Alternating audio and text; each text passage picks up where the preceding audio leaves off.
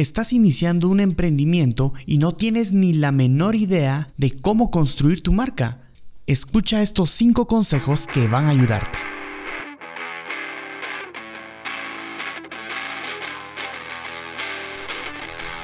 Bienvenidos al podcast Hablemos de Branding con Luis Amezquita. Hola, qué gusto saludarte. Mi nombre es Luisa Mezquita y estás en el podcast Hablemos de Branding. Quiero contarte que hoy tengo un episodio para emprendedores. Quiero dejarte 5 consejos que no puedes olvidar si estás iniciando tu negocio o empresa. Yo sé que ser propietario de una empresa pequeña puede convertirse rápidamente en algo abrumador. Si bien hay mucho que aprender y cuidar, desde la administración, impuestos hasta las operaciones y la planificación, no se diga la ejecución y lo que te absorbe el día a día. Bueno, hay muchas cosas que ver en esto. Se puede volver una cosa complicada, pero quiero dejarte una lista de consejos que te darán un buen punto de partida para construir tu marca sobre una base sólida. Inicio con el primer punto que es trabaja desde cero. La marca de tu negocio es mucho más que decidir cómo se verá tu logotipo, cómo se verá la paleta de colores que vas a elegir, el punto físico, el sitio de internet, eh, prácticamente toda la parte estética de tu, de tu marca no necesariamente tiene que iniciar con eso. Debería de iniciar con el por qué. ¿Cuál es la razón por la que tú estás poniendo ese negocio o ese emprendimiento? Ese emprendimiento debería de estar alineado a tus valores y debería de conectarse muy bien con tu estilo de vida. Si tu estilo de vida no se conecta con lo que quieres hacer, puedes estar cometiendo el peor de los errores porque seguramente no va a ser algo que te va a apasionar. Toma en cuenta de que una marca es una pequeña semilla que es sembrada y que de ella saldrán los valores, la misión y el mensaje. Solo cuando establezcas esta base y realices tu investigación, deberías de comenzar a explorar los elementos visuales de tu marca. Antes no lo hagas enfócate en crear un excelente modelo de negocio y una excelente razón por la que vas a crear una empresa. Si quisieras ampliar más en el tema, yo te aconsejo que vayas a YouTube y que busques la charla de Simon Sinek de Encuentra el porqué. Esta se ha convertido en la tercera más vista en los sitios de internet. Es una charla ya bastante vieja, pero es una de las más vistas de TED yo te aconsejo que la busques. Solo métete a YouTube y pon Simon Sinek, eh, charla TED y seguramente te va a aparecer. Así que quiero cerrar este punto. Si inicias una empresa, empiézala con un porqué. Deberías de empezar con eso antes de pensar en los lineamientos gráficos de, toda, de todo tu emprendimiento. El punto número dos es define tu audiencia. Un gran error que cometen muchas empresas y sus marcas es no definir exactamente a quiénes les quieren comunicar o a quién va dirigido su producto. Eso me recuerda aquel dicho que dice que el que quiere ser todo para todos termina siendo nada para nadie. Puede que estés diciendo lo correcto, pero puede que no se lo estés diciendo a la persona correcta. Eso lo cambia todo. Puedes estar haciendo un gran esfuerzo en toda tu comunicación, pero si no estás comunicándoselo a las personas que pueden estar interesadas en tu producto, seguramente estés gastándote todo el presupuesto y todas tus energías y no vas a conseguir los resultados que estás buscando.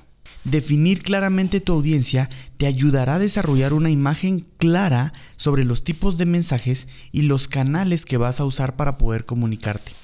Recuerdo que en una ocasión, en una charla, una persona me preguntó, ¿debo estar en todas las redes sociales? Y mi respuesta fue, no debes estar en todas las redes sociales, solo debes saber estar. ¿Qué quise decirle en ese momento? Era, necesitas conocer cómo es que piensa tu audiencia y en dónde es que están para poder comunicar mejor.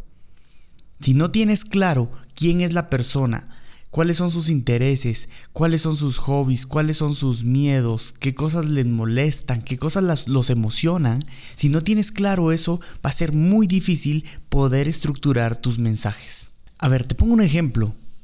¿Tú crees que a un adolescente le puedes comunicar igual que a un joven adulto? Seguramente no, porque los intereses son totalmente distintos. Entonces ten cuidado con la forma como te comunicas. Considera dónde y cómo tu marca resonará más con tu audiencia. Punto número 3. Tu logotipo no lo es todo. Con un nuevo negocio, yo sé que vienen muchas ideas y posibilidades que puedes integrar dentro del, del diseño de tu logotipo. Tienes que tener cuidado, porque si bien tu logotipo es importante y debe representar tu marca, es una idea errónea si piensas que debes decir todo a todos. Tu logotipo es solo una pieza del rompecabezas de toda tu marca. Ten cuidado porque podrías caer en el error de querer poner de todo en tu logotipo y quizá hacer un buen uso tipográfico puede ser una excelente solución. Obviamente, la creación del logotipo hay que dejársela a los expertos o, o a alguien que te ayude a conceptualizar muy bien tu branding. Lo que no se puede comunicar explícitamente en tu logotipo se puede mostrar a través de otros elementos. Por ejemplo, puede ser color, textura, algunos tipos de materiales, estilo de voz o incluso la experiencia con el cliente. No busques poner todo en tu logotipo. Será complicado reproducirlo y algo peor, difícil de recordarlo. El logotipo, isotipo, imagotipo o el signo identificatorio no debe ser complicado, debería ser muy simple. Recuerda ese principio Zen que menos es más. Cuarto punto, sé único de verdad. Cuando digo único, quiero decir que realmente debes cavar profundo, o lo que diría Seth Godin en su libro Una vaca púrpura. No puedes ser una vaca más, sino deberías de ser esa vaca púrpura que llama la atención de todos.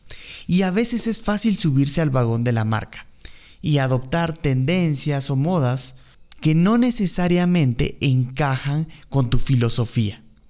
Piensa en lo que es exclusivo de tu marca y posiciona esto como la piedra angular de tus decisiones. Esto le permitirá destacar separándose totalmente de la competencia y aumentar el valor de lo que entregas a tus clientes. Esto te implicará tener que investigar más, tomarte un tiempo y tener claro hacia qué ruta debes caminar.